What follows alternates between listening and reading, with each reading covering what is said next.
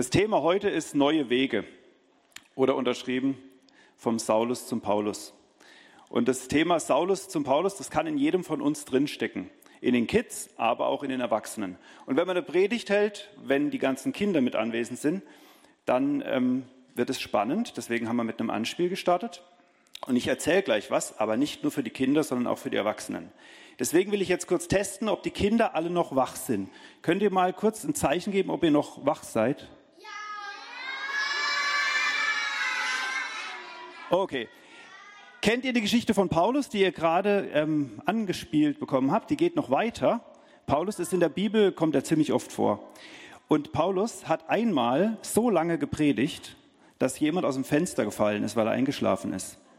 Ich habe gedacht, das probieren wir heute auch. Wollt ihr das auch probieren? Anderthalb Stunden oder zwei Stunden predigen, das mache ich nicht. Sondern mein Ziel ist, dass ihr am Schluss alle noch wach seid. Und mein Ziel ist auch, dass auch die Erwachsenen was hören. Und wir reden über das Thema neue Wege vom Saulus zum Paulus.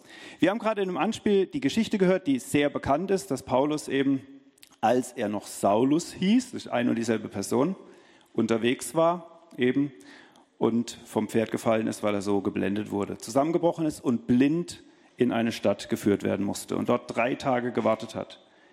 Drei Tage lang blind. Ich bin mir sicher, dieser Mann hatte viel Angst, Ungewissheit, hat vielleicht gedacht, er kann nie wieder sehen und wusste vor allem nicht, warum das passiert ist und was ihn dann weiter erwarten würde.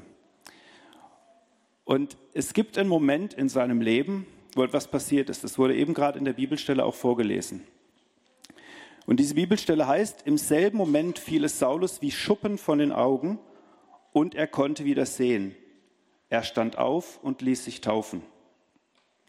Und die Frage, die ich mir gestellt habe, ist, was ist denn das, was ihm wie Schuppen von den Augen gefallen ist? Was hat er plötzlich verstanden? Was sind die Dinge, die dazu geführt haben, dass aus dem Saulus ein ganz neuer Mensch wurde, der später das gepredigt hat, was er vorher verfolgt hat? der also genau das Gegenteil von dem gemacht hat, was er davor gemacht hat, der genau das Gegenteil behauptet hat von dem, was er davor geglaubt hat. Ich glaube, Paulus hat verstanden, dass er als Mensch in einer ganz miesen Ausgangslage ist, dass alle Menschen in einer ganz äh, miesen Ausgangslage sind und das gilt auch für uns. Das gilt mal grundsätzlich für alle Menschen. Miese Ausgangslage, das ist natürlich kein schönes Predigtthema, aber es geht ja gleich noch weiter. Die miese Ausgangslage schreibt er später in einem seiner Briefe, das steht in Römer 3, 23, alle sind schuldig geworden und spiegeln nicht mehr die Herrlichkeit wider, die Gott dem Menschen ursprünglich verliehen hatte.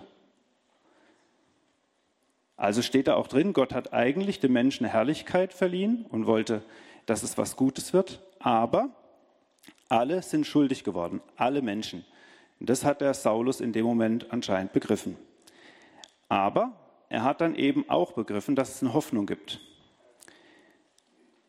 Der Saulus war ein Gelehrter, das heißt, er kannte sich sehr gut in der alten Bibel aus, im Alten Testament, alles, was die da so gelehrt haben, die Pharisäer. Und da steht schon im Jeremia ein Vers, denn ich allein weiß, was ich mit euch vorhabe. Das sagt er damals zum Volk Israel.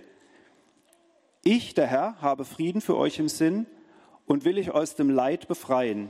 Ich gebe euch wieder Zukunft und Hoffnung. Mein Wort gilt. Das wusste der Saulus und hat er gepredigt, aber er hat selber nie verstanden.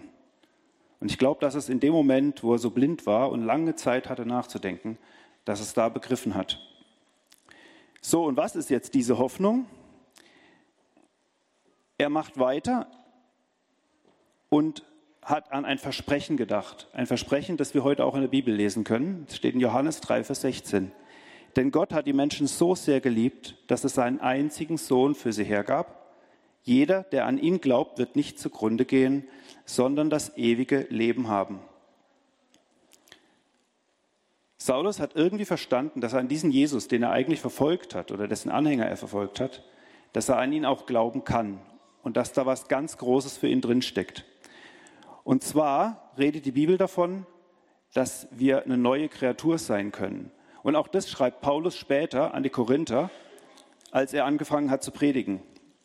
Im zweiten Korintherbrief heißt es, gehört also jemand zu Christus, dann ist er ein neuer Mensch. Was vorher war, ist vergangen. Etwas völlig Neues hat begonnen. Und das ist genau das, was mit Saulus passiert ist. Alles, was er vorher gemacht hat, was er angestellt hat, die Leute, die er ins Gefängnis hat werfen lassen, weil sie an Jesus glauben, die sind plötzlich seine Brüder und Geschwister und er glaubt genau das Gleiche. Und er hat auch verstanden, dass Jesus ihm das vergibt, was er davor getan hat. Und dass Jesus ihn jetzt gebrauchen will, um genau das weiterzuerzählen, diese gute Botschaft.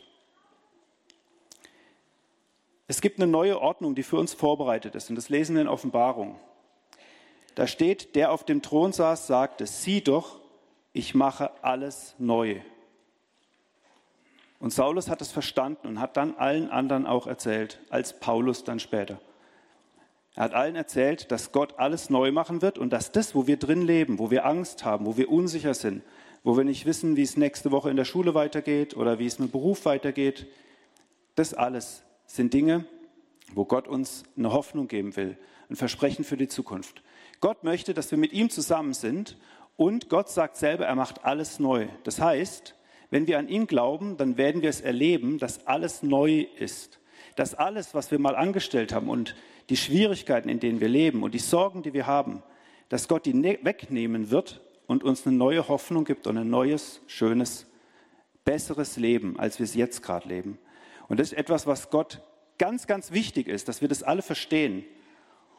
Der Saulus hat es verstanden und hat sein Leben um 180 Grad gedreht. Der hat das Gegenteil von dem gemacht, was er davor gemacht hat. Und ich bin der festen Überzeugung, dass es für jeden von uns gilt. Das gilt für alle Kinder, das gilt aber auch für die Erwachsenen. Es gilt für uns alle, dass wir uns umkehren dürfen zu Gott, dass er uns alles vergeben will, was wir angestellt haben und dass er uns diese Herrlichkeit zeigen will, dass wir eines Tages bei ihm sein dürfen und alles neu ist, dass alles vergeben und vergessen ist. Dafür gibt es nur einen Schritt, der von uns erfordert ist, und das ist, dass wir glauben. Dass wir an Gott glauben, dass wir daran glauben, dass Jesus für unsere Schuld gestorben ist und uns deswegen mit Gott wieder versöhnt hat, dass Gott uns vergeben kann. Deswegen frage ich euch alle jetzt hier, die ihr hier sitzt, konkret, willst du ab heute einen neuen Weg einschlagen? Willst du so wie der Saulus deine Richtung ändern und sagen, okay, ich erzähle kein Blödsinn mehr, ich glaube nicht mehr das Falsche, sondern ab sofort erzähle ich das Richtige. Ab sofort bin ich hinter Jesus her. Willst du dazu auf Gottes Wort vertrauen und Jesus in dein Leben lassen? Das sind die Fragen, die sich der Saulus gestellt hat, denke ich, in den drei Tagen. Er hat sich die Frage gestellt, ist er noch richtig unterwegs? Kam dann zu dem Schluss, nein, andere Richtung ist nötig. Er hat angefangen, auf das zu vertrauen, was er vorher schon wusste, aber nie kapiert hatte. Und er hat Jesus in sein Leben gelassen. Der Jesus, der ihn da fast blind gemacht hätte. Aber auch ihm einen Traum geschenkt hat. Dann kam der Hananias, hat für ihn gebetet und er hat wieder sehen können. Und dann hat er, glaube ich, wirklich gesehen, was es heißt, mit Jesus unterwegs zu sein. Also, wenn du diese Fragen irgendwie mit Ja beantworten kannst, aber nicht so genau weißt, was damit gemeint ist, dann fordere ich auf, dann wünsche ich, dann, dann bitte ich dich, geh ab heute neue Wege mit Gott. Dafür ist es nie zu spät, weil Gott dich liebt und weil Gott, egal welches Alter, ob du hier sitzt mit vier Jahren oder fünf Jahren oder ob du schon das Zehnfache oder noch mehr hinter dir hast. Gott liebt dich und es ist nie zu spät. Er nimmt dich mit deiner ganzen Vergangenheit, egal wie gut oder schlecht die in deinen eigenen Augen ist, und will eine neue Zukunft mit dir machen, will eine neue, neue Wege mit dir gehen, neue Geschichte schreiben. Und dieses Angebot gilt jedem von uns hier in diesem Raum. Wir werden jetzt gleich zusammen eine Lobpreiszeit haben, wo nochmal Lieder gespielt werden wo wir Musik hören, wo wir auch die Gelegenheit haben, vielleicht gar nicht mit dem Mund mitzusingen, sondern nur die Augen zu schließen und mit Gott zu reden. Und wenn du hier in diesem Raum sitzt und einfach was neu mit Gott festmachen willst, dann will ich dich dazu ermutigen, tu das alleine für dich oder aber geh auf einen Rangerleiter zu. Alle Rangerleiter wissen, wovon ich rede. Und es gibt noch viel mehr Leute hier in der Gemeinde, die genau wissen, wovon ich rede. Und ihr kennt euch ja auch vielleicht ein bisschen untereinander. Geht gern auf jemanden zu und sagt dieser Person, ich möchte was Neues mit Jesus festmachen.